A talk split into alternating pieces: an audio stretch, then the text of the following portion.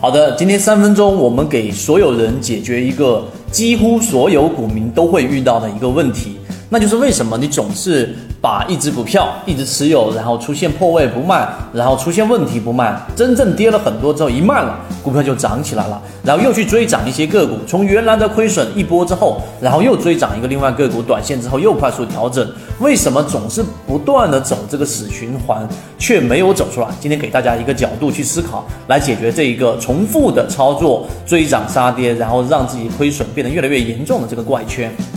先说这个怪圈走出来的时候，我先告诉给大家，之前我们在圈子里面一直给大家去讲的曾国藩，对吧？曾国藩里面说到一个打仗的一个呃思路，其实带兵打仗其实跟交易是非常非常贴切的，也就是说，同样都需要很严格的纪律，同样也是每天每天的，或者说每一个关键的时间都需要自己去做决策，并且也只有自己能做出决策。所以打仗啊，曾国藩的这一些思路，对于我们做投资交易是会有非常大的帮助的。其实打仗的本质，我们来说第二点，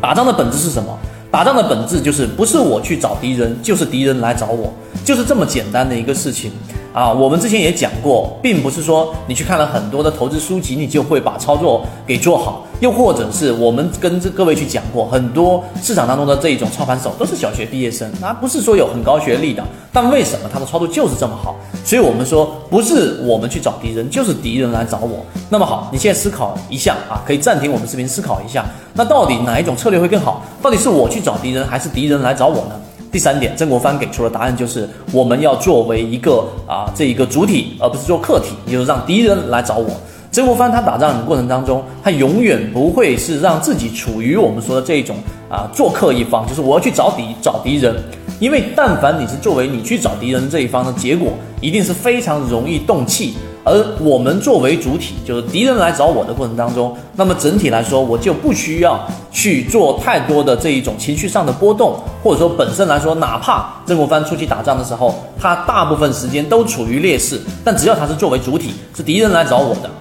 那么最后，他总能有机会能够逆转胜。那么好，我们回到交易过程当中，为什么会有这个怪圈？是因为大部分时间啊，我们普通的股民就是不停的去看 K 线的股价，不停的去看股价的走势，不停的去看每一分每一秒每一刻。那么最后导致就是你的心情永远跟着股价在做起伏。所以在价值投资里面的保守主义，包括巴菲特、查理芒格这一类的人。他们所提供的一个观点就是，我永远在我的能力圈里面去等待着出现着在我能力圈范围之内的利润，我去把握。除此之外，我不去把握。这是第一个他们的角度。第二个角度就是，我只要选择好了我能力圈里面的个股标的，我就会耐心的等待。当然，出现大盘的问题的时候，我会调整仓位。但对于这只个股，我是不会轻易的这一个把它给放走，我一直都会咬住青山不放松。所以，如果你能理解我们在讲的这一个主体与客体的过程的时候，你会发现，在我们圈子里面之所以有那么高的成功率，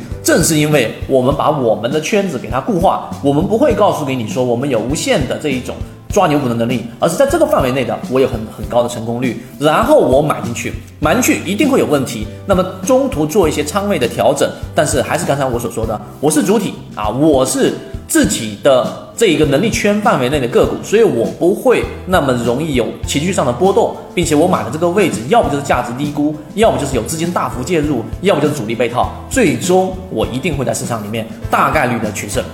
所以今天我们讲的三分钟，我认为是非常有价值的内容，可能不是你说在书上或者什么样去看的，而我们提供的都是所有实战的，在我们圈子里面提供的内容。好，今天我们讲这么多，希望三分钟对你谈论就是一套系统。它只要你会看基础的 K 线、均线、量能等，然后运用缠论整个系统，从优质的个股当中去寻找合适的买卖点。圈子有完整的系统专栏、视频、图文讲解，一步关注老莫财经公众平台，进一步系统学习。